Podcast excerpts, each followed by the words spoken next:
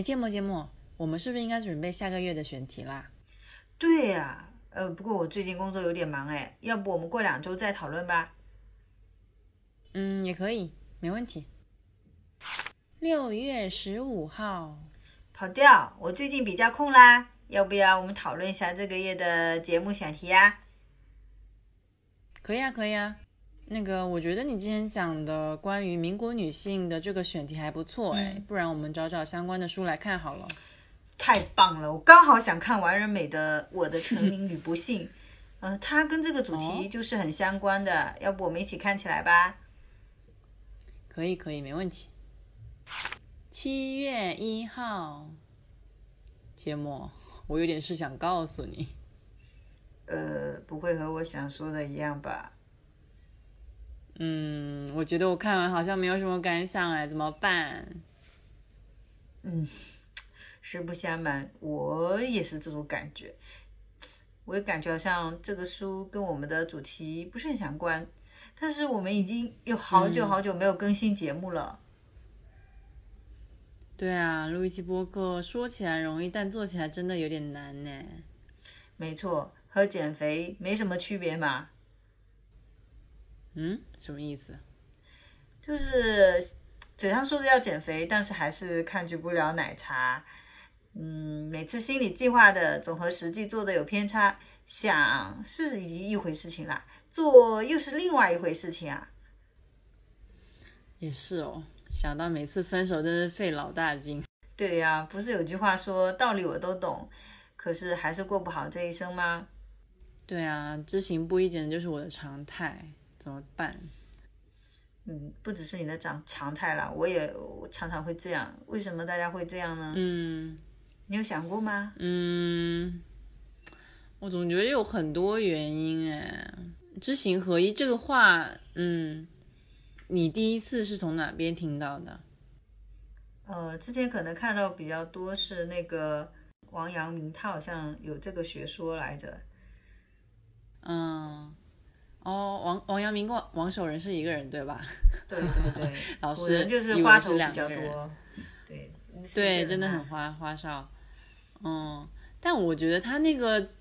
他讲那个知行合一，好像和我们就现在大多人口中的知行合一有点不一样。就是我觉得大家好像现在会更倾向于，比如说你的确你得到一个道理，但是你在践行它的过程中。呃，发现有遇到一些困难，就像我们录播课录不起来，或者是减肥不行，然后或者是哎呀，你想要交一个一个报告给老板，结果一直拖延，做不出来。他讲的那个知行合一，好像是那种他说是那种知中有行，行中有知，是一种同同行并进的感觉。但我觉得我们讲的知行合一，好像是先我们先知道了再去做，所以。在你不知道的时候，你或者是你没有在心里完全去认同那一个概念或者是那一个道理的时候，你几乎不可能是把它实践出来的。嗯，对啊，就是呃，好像之前他们学学不同的学派是有这个争论啊，嗯，因为王王阳明他的意思就是合一的意思，就是你在你的形式呃知的所成嘛。那就是在嗯，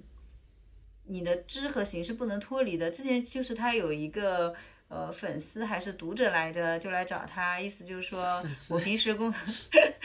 哎，可以这么讲了。他在那个年代就是大 V 嘛，就是这个大 V 小粉小粉丝问大 V 说啊，我平时工作很很忙啊，我很想研究你那一套学说呀，就是研究知行合一，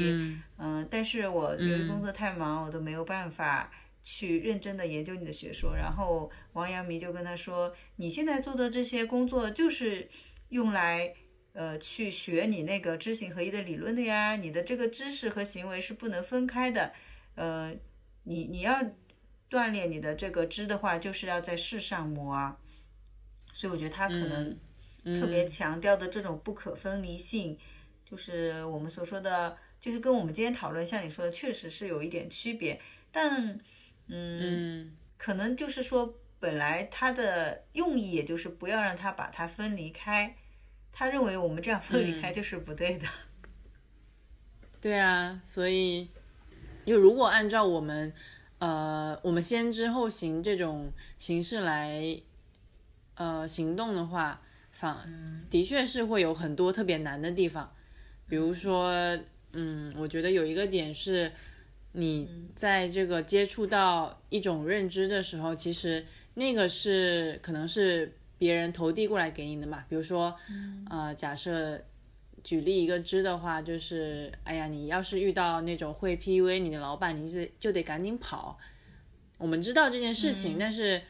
你可能只是你大脑接收到了这个信号，但是你心理上可能不接受。比如说他在对。对 P PUA 你的过程中，然后其实有一些别的好处你是可以得到，比如说你能得到更高的工资，或者是你、你是在一个非常大的呃大厂的环境下面，这些是可以给你的简历有加成的嘛。在你心里不接受的情况下，好像的确很难让你的身体有感知。那么在你身体没有感知的情况下，那你要怎么行动呢？仿佛就成为一个很大的难题。嗯嗯嗯嗯嗯嗯，就我觉得可能也跟现在的信息很多有关系，总觉得啊、呃我们的知我们看过了一些东西，这个就是把它等同于我们的知了。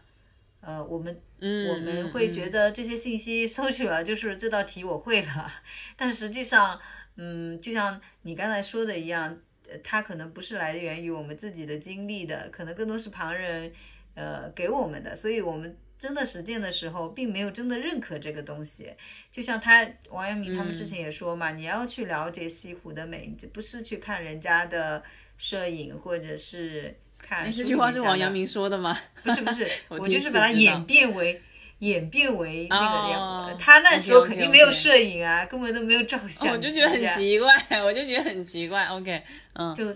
类我是把他的话转为更加那个、那个那个嗯嗯，了解。现在的例子，就是说你可能要真的走到嗯那里去感受，然后你把它转化为一种认知。比如说，我觉得西湖很美，那那种时候那个知可能才是你真正的那种知吧。嗯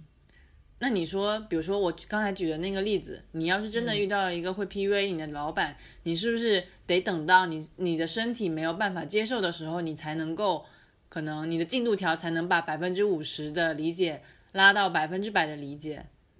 难道我们就一定要经历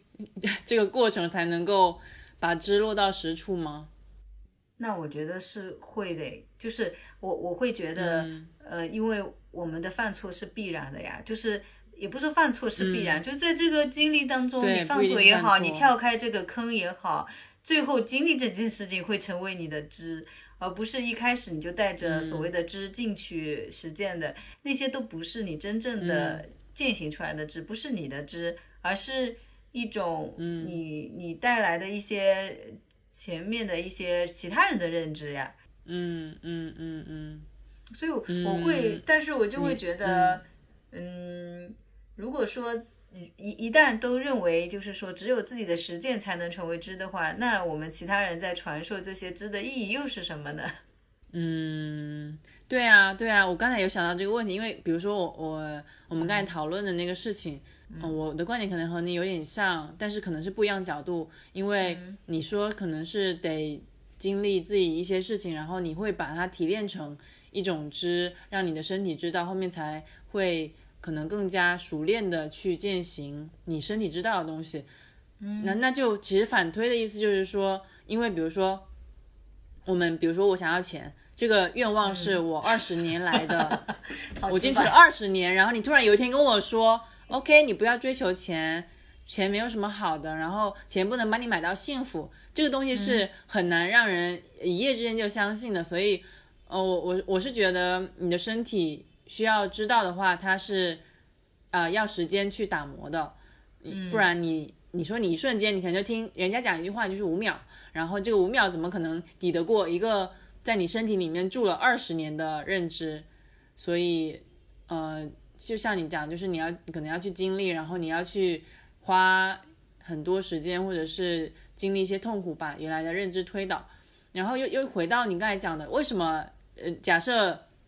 只有、呃，在我们经历之后才能够去。呃，才我们经历之后才能够去让身体感知到的话，那为什么还有这些这些时就是别人来自别人的建议啊，或者是呃一些、一些忠告，的确是一个嗯，的确是一个好问题，为什么呢？嗯嗯，就是包括大家的想法也还有一些理论也好，最后也可能会有些经典的好的东西被很多人印证的，最后会变成一些知识或者呃知识的一部分哦。但是它是作为给我们参考用的，但不是一个，就是说看我们怎么使用它，它可能是一个中性的工具。我们在使用它过程中，也有可能是找到它这个东西是不适用自己的。或者在运用的过程中，不一定是真的就是得其真意的，嗯，所以知道就是知识，它它是跟真正的认，它我觉得跟他王阳明说的所说的知不是一个东西，它不是一个工具。我们可能看到的很多知识可能是一个工具吧，就比如说我们呃要减肥啊，可能也会知道要呃控糖啊，要多运动啊。无非就是 管住嘴，迈开腿，说起来非常容易的这样一个道理，这是一个，嗯，这是一个我们知道的一个知识吧，就是说这个一个知识点，或者说一个理论，一个逻辑，我知道按照这样去做，我肯定能瘦。但是，嗯，真正的知就是要致知在格物嘛，就是我要把它成为一个习惯，变成一个行为。我就是在看到糖的时候。我要戒糖，我看到一个过量的热量的时候，我要去拒绝它。这些习惯和行为就是知的一部分啊，本来知和行就没被分离吧？可能是，嗯嗯嗯嗯，对，我觉得这个就是很王阳明的解读，对。我被他洗脑了吧？对对，我觉得，有觉得，嗯，是呢，嗯，对我我也我也挺同意，就是我们需要一些，比如说前人的经验也好，呃，来帮我们。怎么讲？做一个像是一个预防性的呃认知储备。就假设我遇到这个情况，我知道啊别人是以前是那要按照什么样的方法去那么做了，会会获得成功，或者是怎么样的。但是嗯呃，我觉得我们要去知道别人的知，好像少了一点语境。就比如现在不是也有很多的京剧嘛？嗯。对，就说你应该怎么怎么样，然后怎么怎么样。我现在一时间想不起来，但是反正就是非常京剧的东西。这些他人的经验是有一个非常具体的语境的。然后，呃，我觉得他们，我不知道有的京剧可能是没有语境，但是假设是比较，比如说你们你和你朋友面对面的去聊一件事情，那这个故事可能更加完整。但是在一个缺乏具体的语境下面，这种。呃，可能不是像你讲的王阳明那种的知的传递形式，的确是不能够帮助我们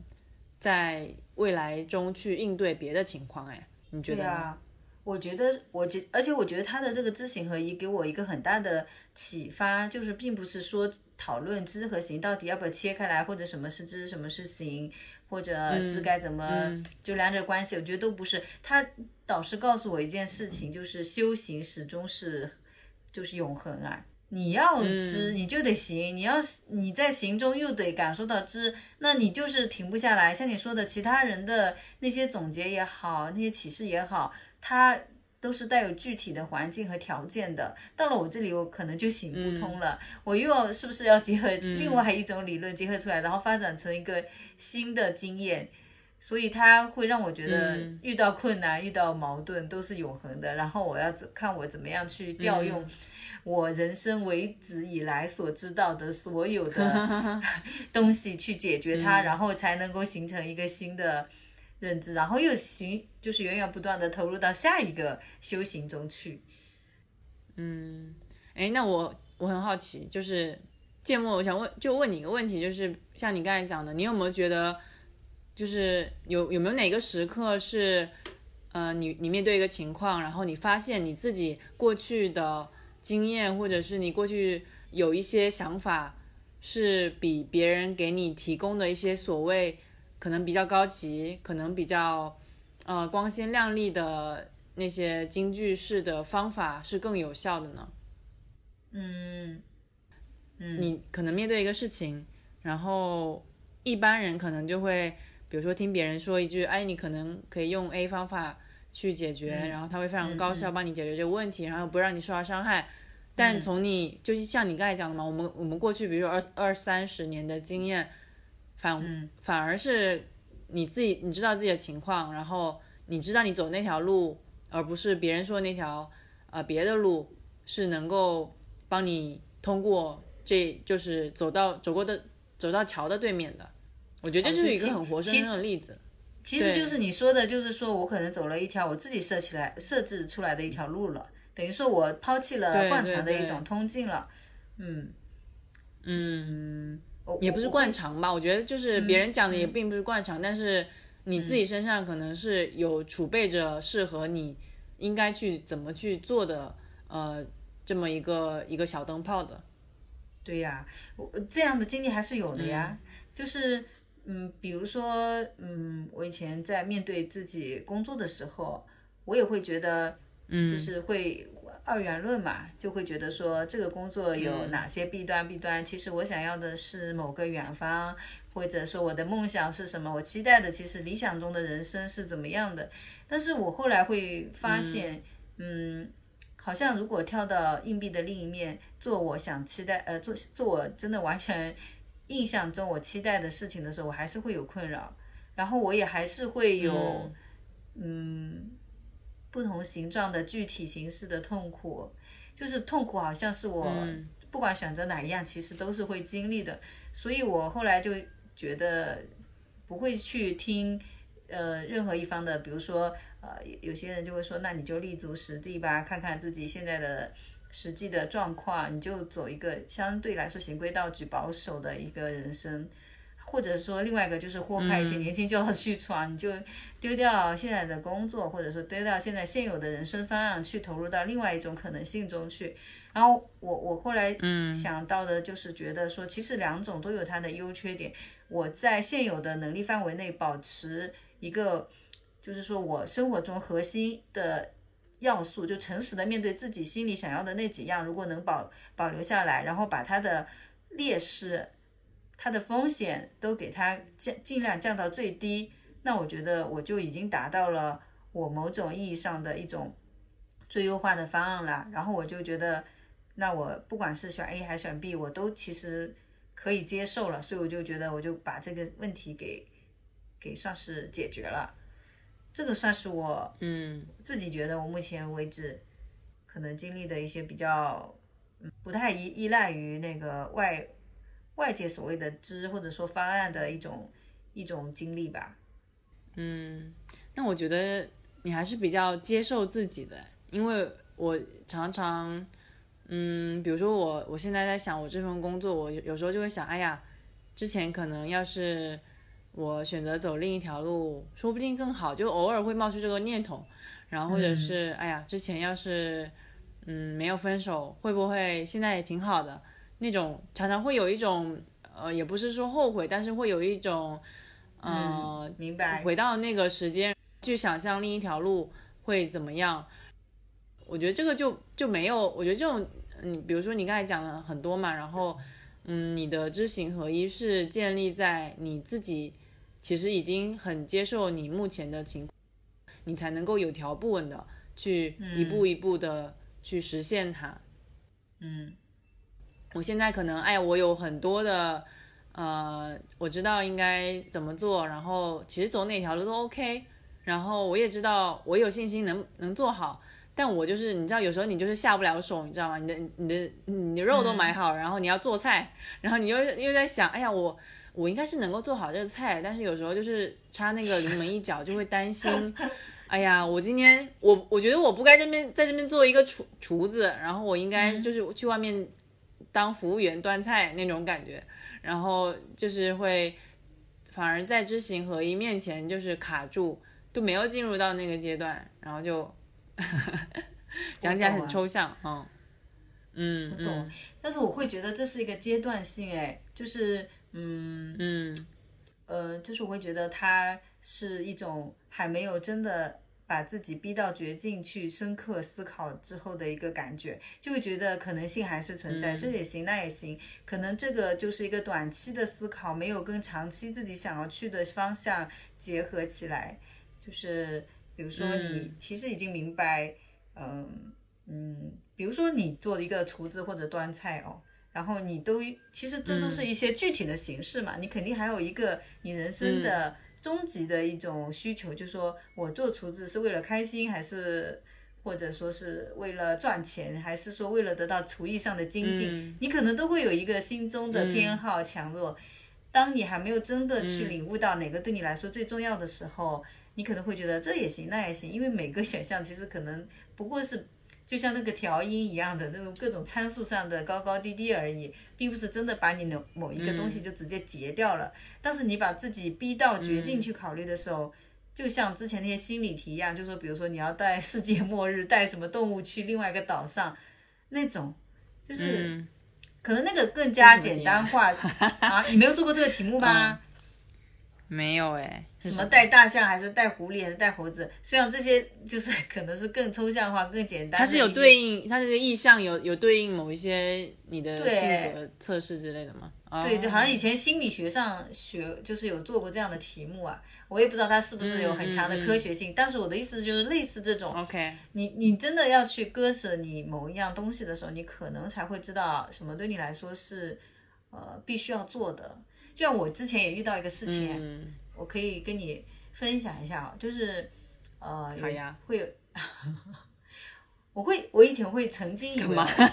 曾经以为，嗯，曾经以为浪漫是很重要的，就是。浪漫很重要，然后感情的体验里面，就是说柔软的部分呀很重要，因为它会让我们的生活带来一些滤镜，让你觉得可能很平淡的日子也变得很不一样、很特别。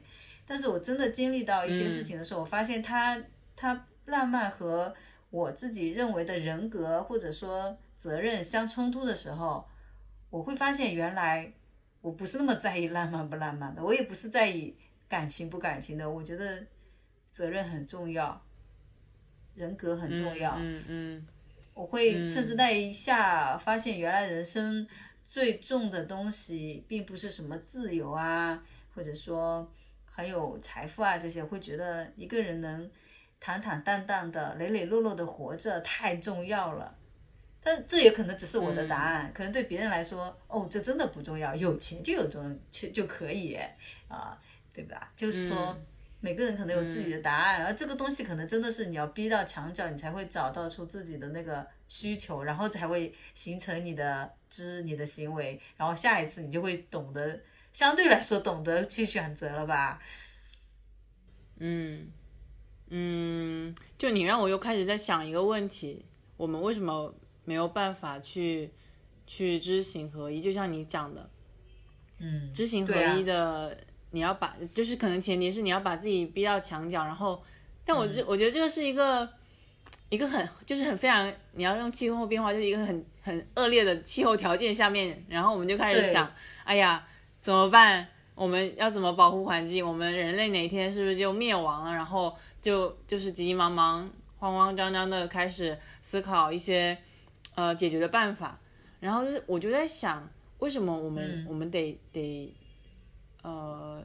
非要到这个地步才来思考，对，然后呃，所以我就是有一个观点，不知道对不对，就是是不是因为知行不合一的短期成本太低了？就比如说我们今天随便，我知道保护环境，我非常了解，然后我还是我扔了个垃圾，那没关系嘛，就反正这个清洁工会捡的，就它成本是很低的，也没人来惩罚你，但我们没有去重视说知行合一，它的长期收益其实是。非常高的，用一个长期主义的观点来看的话，它的就是长期收收益是被低估的嘛，嗯，所以然后就是短视的我们，短视的我们就嗯没有选择去那么做，你知道为什么吗？我会觉得你说的很很很在点上，就是你要真的达到知行合一是一种修炼，是一种克己，它非一日之功，它要长长久久，它要。磨练自己的意志，你成为一个自律的人，对吧？要不断的鞭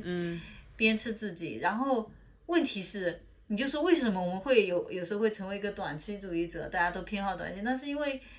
生活又有那么多的随就是随机性啊，就是你嗯对对对，就是你以为你可以在长坚持长期的时候，它很可能被生活的一些很突发的东西给打断了，然后显得你的这个长期的回报也不那么可观了呀。因为它的这个长期随时是随着变环境的变化，要你要重新构画你的一个新长长期方案了。你像这次疫情也一样。包括之前什么受到你如果从事金融行业受到金融冲撞的时候，你所以为的资产组合，你设计了一个长期的回报很可观，然后又因为这样子，呃的一个系统性的一个问题或者什么黑天鹅事件，然后你这些模型全部都不奏效了，你的所谓的知行合一又被打断了，就它它的长期回报显得也不是那么可观。可能说到底，人类还是太渺小了吧。嗯，嗯，对啊，所以我会觉得就是，嗯，我们在尝试新东西，或者你可能就是本质上你认知以外的东西的时候，你动手之前，我觉得那个手都是发抖的，就像你你会可能经历一场地震，对啊，就是你没有完全的去。接受它可能带来的风险，即使你知道收益，但是那个风险可能在你面前是非常模糊的。嗯嗯，对啊，而且我在刚才也在想哦，就是说，呃，嗯，我们要在这个新的，就是说，在一个枝里面得到另外一个枝，然后投入到下一个枝。有时候在想，那么一层一层的枝，把自己就是修炼成一个更好的人，他。最终有什么更大的，就是说回报嘛？就为什么我们一定要走这样子的一一套？对对，人生定式的一个设计呢？嗯，就是如果问一个问题，别人说为什么你没有知行合一，那我是不是可以反问他，为什么我要知行合一？就是知行合一到底能到底是什么？然后他到底能干什么呢？然后即使他的，比如说他的答案是。我记得你之前说过是可以成就自我，还是呃，反正可能是实现自己的价值之类的。嗯嗯。就就我可以，我我都再接着问一句，就然后呢？所以呢？对啊。我如果不这么做又怎么了吗？对，就会有一些这种奇奇怪怪的问题。对啊，然后就我我也是有这么想过，其实我也有这样子的怀疑，比如说，嗯。其实这可能就是一种知行合一，肯定是带来一种自我的操控感吧。你的人生你主宰啊，你想的你都做到了，就是每次都如愿以偿，而且是在自己的努力下得到，你会觉得未来的生活你可能会很有把握，这种失去秩序或者意外的事情会比较少。但是如果全部都是这样子的。人生难道就是我们想要的吗？就其实你都可以预见，你每一次都不会失败。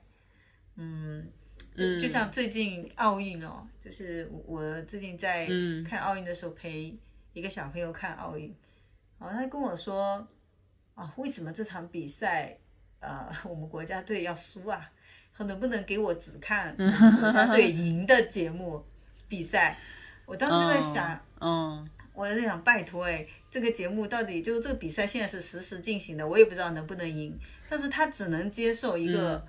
结果一定是赢的比赛，就像我们好像只能接受我这次实行的目标、制定的目标，我一定能够达到，那不就是得到一个知行合一吗？就是呃。也不是说这是我们理解知行合一，不是那个王阳明的那个知行合一啊，他的知行合一是合在一起并行嘛。我们说的可能就是说知识和呃行为，或者说认知和行为达到统一的这种。那我觉得这种就是一种，嗯，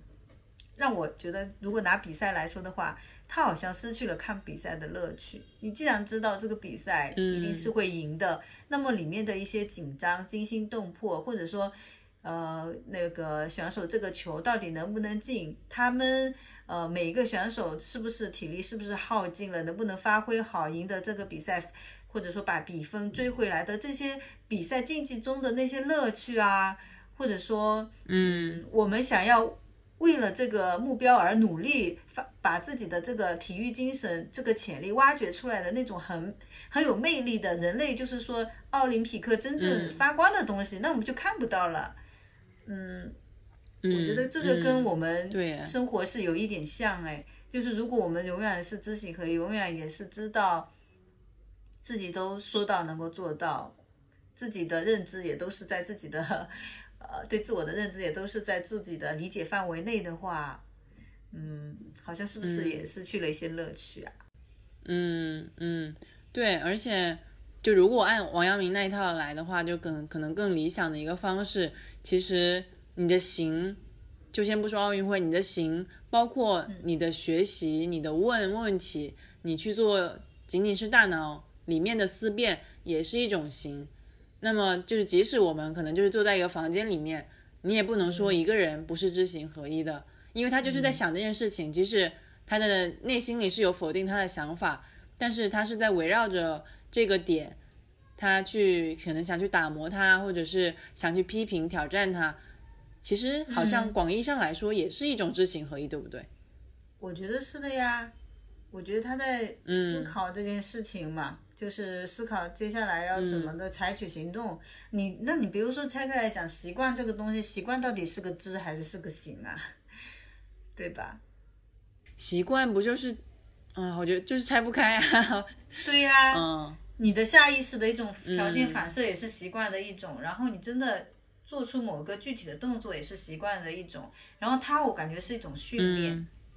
然后它里面，嗯，可能我们克服这个东西。呃，有一个很关键的点，就是他王阳明也提到，就是说我们原先是知道的，他虽然说他的知可能有一点更后面是引申出更狭义的良知哦，他的意思说我们都是有良知的，只是因为被自己的私欲所蒙蔽。比如说我们都知道我们需要一个健康的体魄，我们需要一段和和美美的感情，一个健康的关系，但是由于在过程中我们总是人总总是会有贪嗔痴的欲望之类的，我们。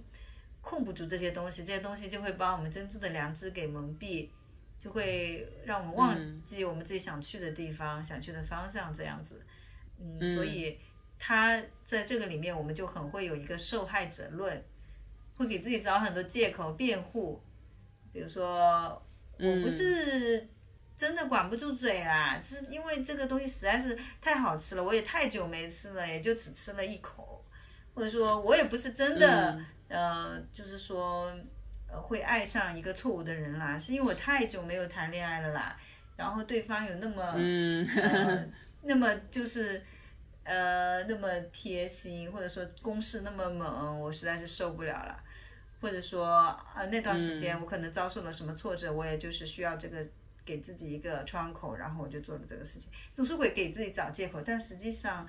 就是因为我们做不到啊，我们最大的。敌人就是自己啊！嗯嗯，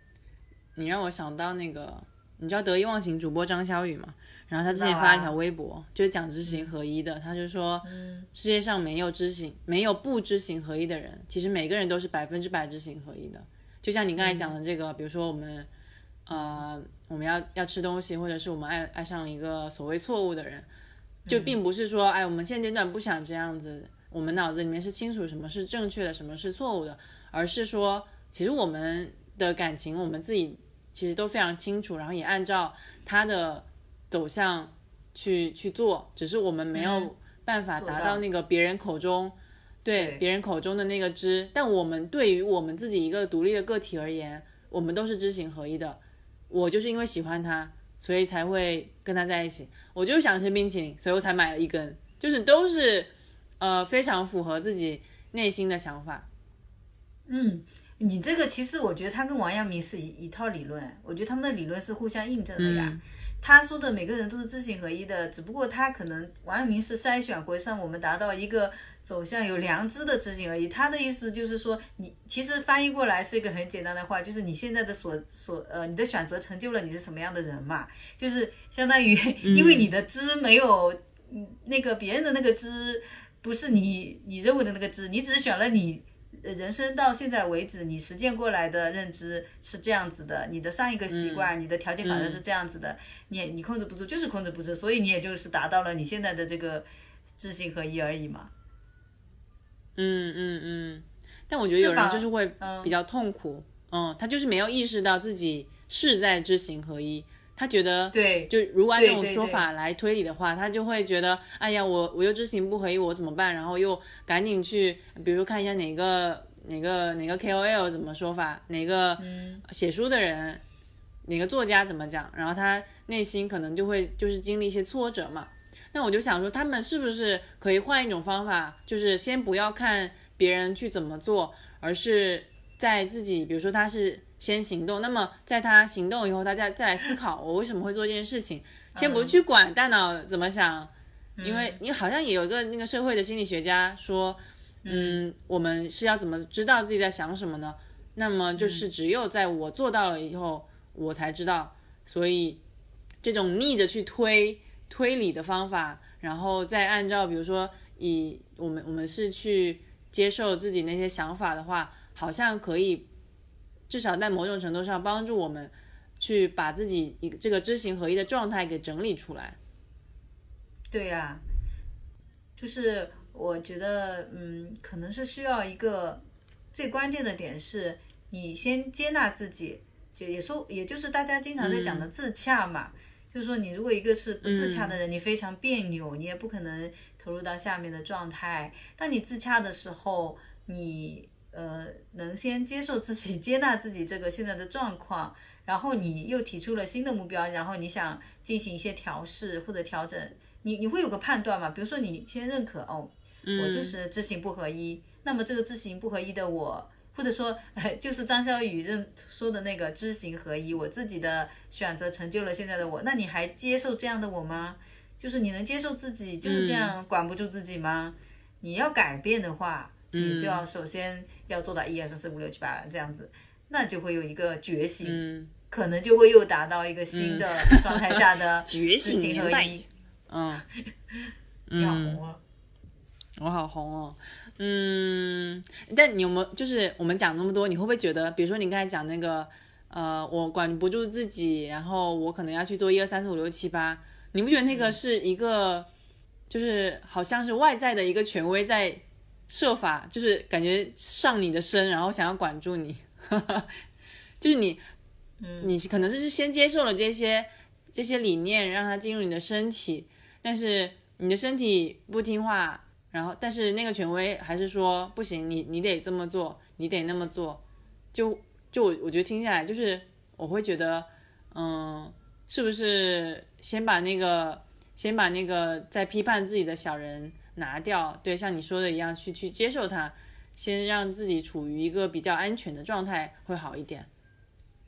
我觉得这是看每个人啊，但是我觉得千万不能把那个人给赶走，就是也不是说一定就是权威啊，就是你心中理想的那个状况，你你不是说，比如说，呃，就像照镜子一样嘛，你会以为自己其实长得、不是心理学说都会长得比镜子中的自己会美一点嘛，每个人都有一定程度的自恋嘛，那肯定是代表着你想要的一种偏好和理想化的一些面目嘛，那生活也是这样子啊，你可能比如说。呃，你就是想要尝试这种呃风格的衣服或者怎么样，但是你的身材不允许，那你可能还是想要达到那个地方。你又不是说我就接受我这样的自己啦，我就是破罐子破摔，我就只穿这个。如果你能接受，那也是 OK 的。但比如说像，比如说，比如说我是其中一个人，我我经过反思发现，我就是不要，那我就要借助别人所说的，可能你认为的是权威的东西的那些作为一个参考，我可以。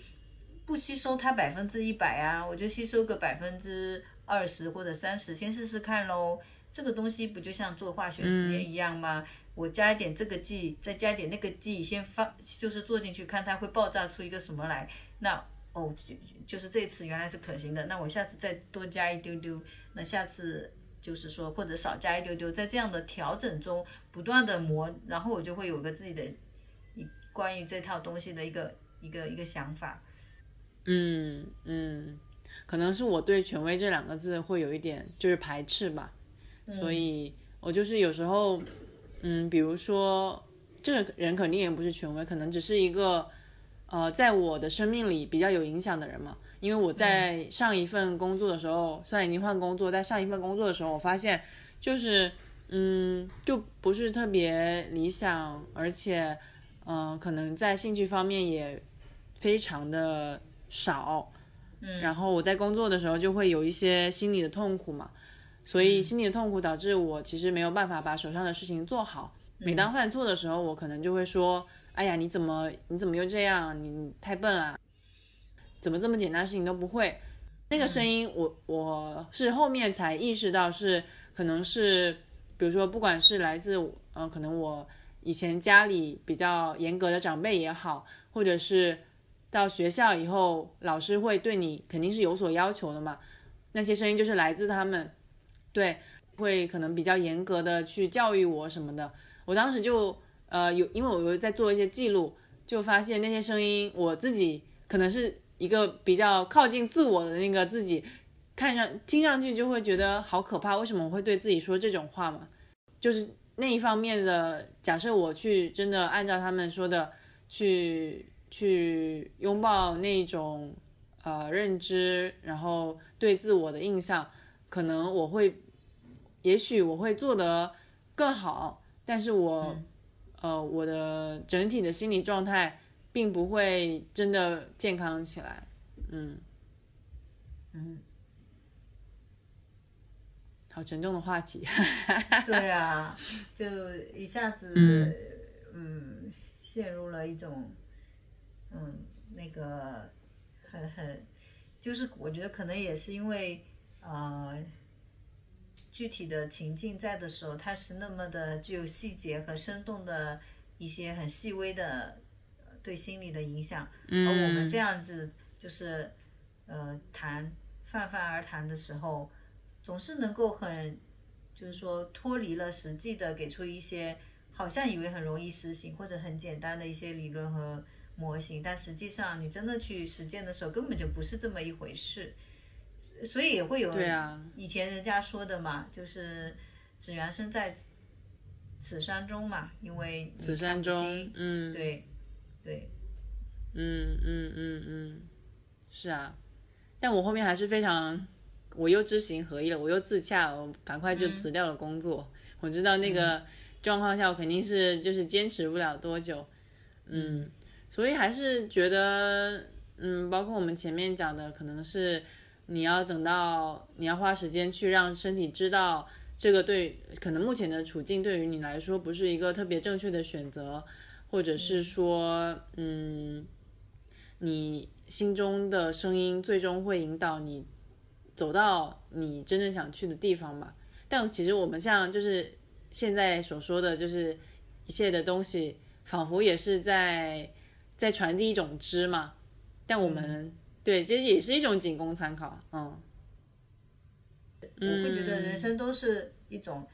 呃这句话有点，虽然说起来有点很像那种鸡汤文哦，就是很是独自的修行嘛。哦，就是这个修行，哪怕你放下也是一种修行啊。就是我好吧，我就成为一个废物，嗯我觉得也是一种嗯修行啊。嗯嗯嗯，你放弃，你放弃人家的知，嗯放对你也是需要认清自己心中的东西，因为他其实也放下了一种欲望啊，比如说被认可。嗯，嗯，哎，感觉其实聊完这个东西，没有觉得心里更轻松，反而就是像你一样，就是今天也只是修行的一步。对呀、我今天还是那个小和尚，我明天还是要做小和尚。我怎么老是做和尚？你今天是芥末修，我是跑调修。小和尚去去打水吗？嗯说起小和尚，去小和尚的故事，小和尚不是、那首歌你有没有听过？小和尚下山去花园，老和尚有交代，山下的女人是老虎，模样还挺可爱。你没听过吗？这其实也算知行合一的一个小没听过例子啊。就是，哎呀，小和尚要去下嗯山啊，你没听过吗？嗯小和尚要下山，老和尚就告诫他，就是反正就是凡间的女子都很很坏的，你要小心啊。嗯哦，这个在当代是艳女哦。好，你继续。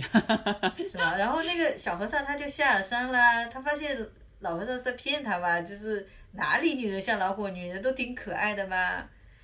还说老虎，你钻进我的心里来。你看小和尚明明是带着师傅的一种嘱托，叫他要警惕女人，或者说远离远离女人，但是他实际上到了下面，嗯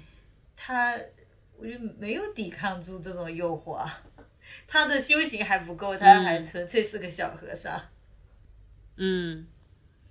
哦，是哎，嗯，他还是去做了他，他还是去做那些事情。但我觉得他、他有经验之后，估计也也知道了嘛，可能就是社会上是会有一些坏人，对啊。嗯嗯嗯，但我觉得其实这些经验都是宝宝藏嘛，即使你今天不知行合一，那么总有总有一些事情会会教你怎么做是更适合你的，对吗？嗯，是的，而且就是在这个过程中，我们也是不断照照镜子看清自己的过程，然后嗯没有必要都跟大家一样的步调和呃和和姿势去去做自己这个去完成自己的这趟经历吧。嗯嗯嗯嗯，真就，像你说的，真不错。就是 真不错，就会觉得啊，嗯，不知行合一，就是我掉队了又怎么样呢？如果能够承担得起掉队的后果，或者也能接受这件事情，那就掉队吧。嗯，哇，这个叹气真是意味深长。对啊，嗯，挺好的。今天就是也小小的迈出了一步。你看，把播客也录了，知行合一也聊了。可能对自己有太大的期待了。嗯，但你刚才不是说要放下吗？对，呃，但放下这个也是一种就是就知嘛修行啊。但你不做不做得到，你做不做得到是另外一回事哦。对呀、但挺好的，我觉得就是，其实我觉得我们这个对话像是在不断降低期待的过程嘛，就是你可能你知道你就是有时候就是做做不到的，对吧？对。而且我在想一件事情哦，嗯我反而觉得嗯这样的对话有一点回到原点的感觉。嗯嗯回到最初我们谈话的那种状态，嗯，就是我我我讲一些内心独白啊，就原先会想说，哦，就会会想说，哦，别人是怎么做播客的，有些好的播客，有些好的经验，我可以借鉴，这可能就是你说的一些嗯他人的好的权威的知。我们当然看到他们做的好的样子，会想要去借鉴，或者说吸收一些他们好的成分，呃我们会去尝试。嗯但是在这个过程中，我们也会发现他可能不是那么适合我们，或者说我们在尝试中失败了，然后我们就会去调整。嗯嗯，嗯，这个过程中我们也会有欣喜，好像我们又进步了。也也会有尝到，嗯就是说试验好像不怎么样，然后好像这一期做的不好，然后下一期复盘的时候就会觉得，哎呀，有一点，有一点觉得这个好像对我们不灵的这样的感觉。但是会会越来越多的节目出来之后，也会觉得哦，那大家也做得很好，然后也会想说我们要更上一层楼这种感觉。然后在这种走马观花或者说呃斑斓的这种节目的映射下，有时候也会呃就是怎么说失去动摇原模糊掉原先自己做和你一起做节目的时候很开始的那种笃定感，或者说很踏实的那种知道自己在做什么的那种感觉，嗯，然后会让谈话感觉听你讲这些话，好好安心。对，然后现在反而嗯就是，我觉得就是我们很开始一开始的那种谈话，一开始对话的那种感觉。我们聊自己的嗯身边的事，然后聊跟这个主题相关的东西，也未必有太多高深的推理或者旁征博引。嗯，也没有那么厉害啦，干什么啦？都害羞了。对 对，就就会觉得我反而享受这样子的谈话。嗯嗯嗯，而且就是一直就是感觉我还我还要嗯带有待出发，就是我感觉我就是一直在那个线上，就是在预备这个线上，我没有跑出去那种。哦，嗯，你觉得一直在准备的状态吗？就我觉得每一次录一期新的博客，好像播客好像都是在准备的状态，又回来了那种。我好像从来没有觉得我自己有跑、嗯跑远了一点点，我感觉我一直被打回原形，就是 怎么讲，就是每可这这可能也从另外一个侧面讲说，其实我我们有在进步，对不对啊？就是我每次都觉得好像、对啊，就是永远，哎呦，这样说起来我好像很谦卑哦，空杯心理。好，我我这是一个圣贤，嗯我不用修炼了。但是我真的会，哦真的觉得好像嗯，评论区有被 diss，就真的感觉好像就是有在预备的感觉。我不知道你有没有这样的感觉？嗯，我觉得有吧，但是我觉得我现在会觉得有这种心态，是因为我们好像回很少回头看，所以会觉得不知道自己走了走到哪儿，然后有没有进步，进步多少，而是好像每次都是周而复始，就像你知道那个基金有时候周一跟周五你就觉得啊没有涨，其实中间可能经历了，不然升升降降，其实经历了很多。只是你只看到了起点和你录完结束的那个那个点，所以嗯，会会有的确是会有一点嗯很平淡啊，或者是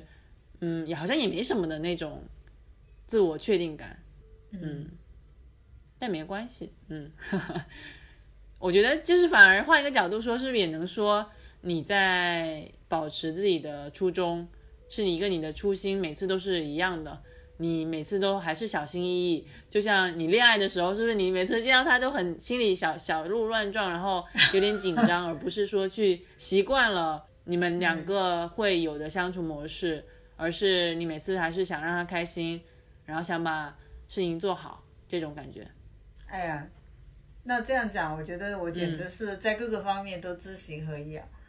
如果自我实现了的人生又怎么样了呢？然后呢？就是我很想问，然后呢？很多事情问一个然后呢，就想得更明白。比如说，之前我有个朋友也有个困扰啊，他就觉得，呃，感情的对象就是其实蛮合得来的，但是总有这样那样的困扰，这个条件不成熟，不适合在一起，就会有点惋惜。但是我又会在想说，那就算你们这些条件都具备了，成功了，在一起了，然后感情又美满了，然后呢？然后呢？你的问题难道就不会有了吗？你的问题还是会有。下一次见面，你可能跟我讨论的又是另外一个一个新的问题，这个问题可能会长一个另外的形状和颜色。嗯嗯，怎么觉得一个好像一个肿瘤，然后被你说的那么可爱？嗯，呃，你你又让我想到，就是你讲的这个事情，的确是，比如说一个人，我们我们我们听他讲，比如说啊，我事业有成，然后我感情美满，现在好像这样的叙述已经不能让我们有非常多的幻想或者是羡慕，反而是比如说我刚才在在讲我工作的细节的时候，然后我们两个突然沉默，那个好像才是能让人就是进入的那个细节，呃，故事的那个瞬间才能够抓住你。所以是不是就是比如说我们开启新的一天，我们不能不让它重复的方式，就是可能尽量去去抓住一些细节，然后就算你要去知行合一也好，你去就体察你内心的感受，你去你去呃观察自己在做事情的过程中，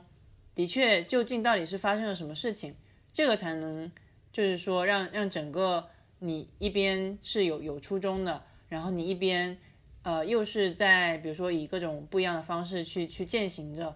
你去记录它也好，或者是你你用脑子记下来也好，会是不是更有那种激情一点？不懂。而且我想起一个事情，就是 你说这个东西哦，就很像有点像那个佐藤大讲的，就是日本的一个设计师啊，谁呀？哦，我看过他的一个纪录片，他之前有讲过一个东西，就是说他每次做设计的时候，并不是去想什么新的东西，他反而就是去研究每天会经历的事情中，人们或者说呃这个物体会有什么变化，他就想找到这个变化本身。嗯，就他其实在研究的都是很平常的日复一日会出现的东西，然后从中去做出一些自己的设计和作品来，然后我就会觉得，好像生活也是这样子哎，嗯，就是就是你说的那种变量很重要是吗？不是变量很重要，我会觉得体察和关关注自己那些生活本身的面目很重要。那种叹息、那种沉默、那种非戏剧化的形式，可能才是真正的我们该去感受的。有时候我们有点太享受那种戏剧化、表演化的东西了，习惯了那些，就以为那些才是真正的生活。嗯嗯，对耶，就就比如说，就是以为那种微博热搜才是真的生活，虽然有一部分肯定是，但是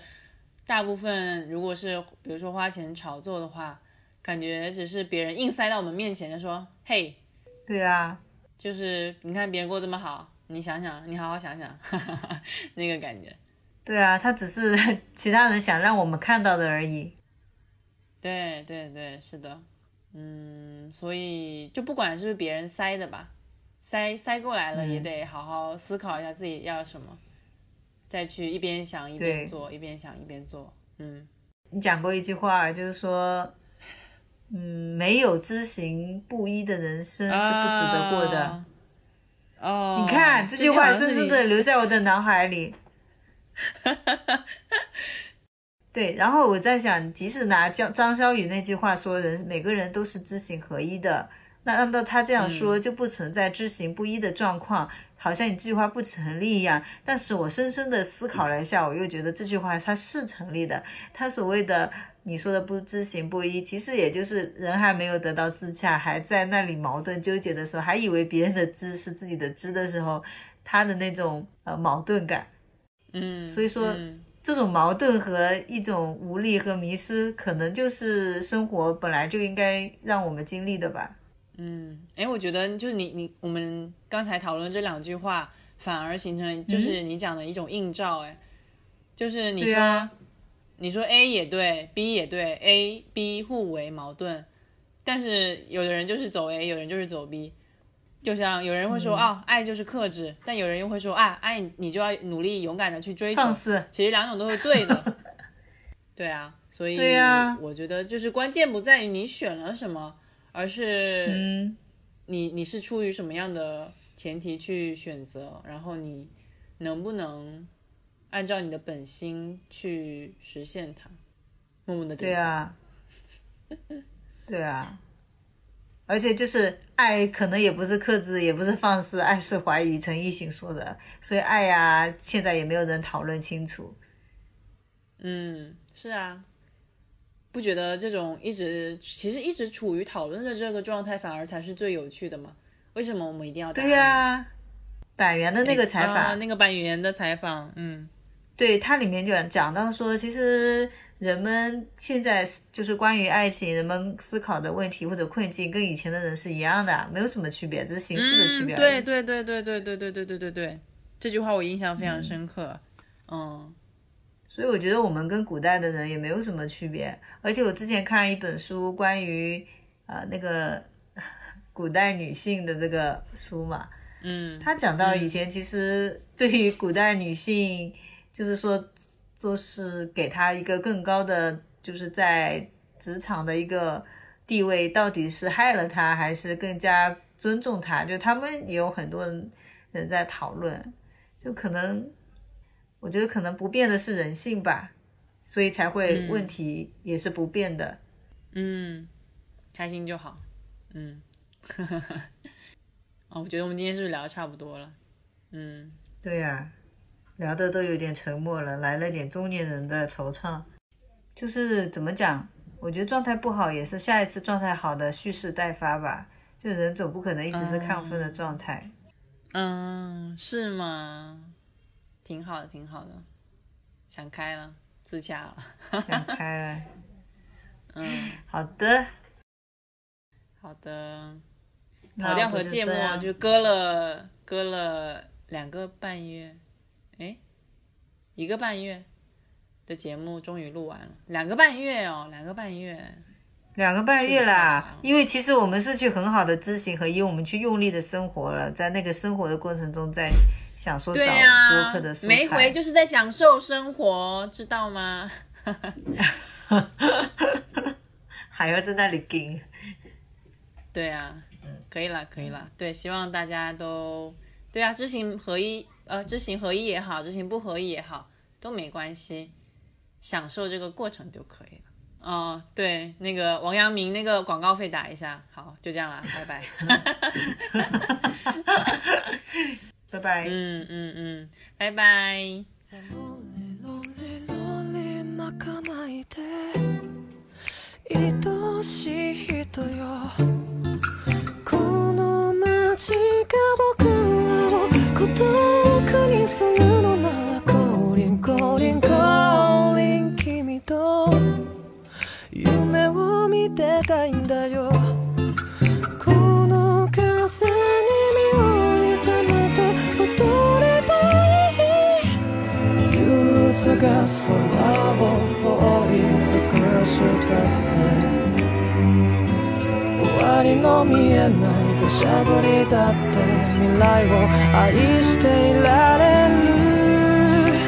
あなたとなら季節が巡り始まる。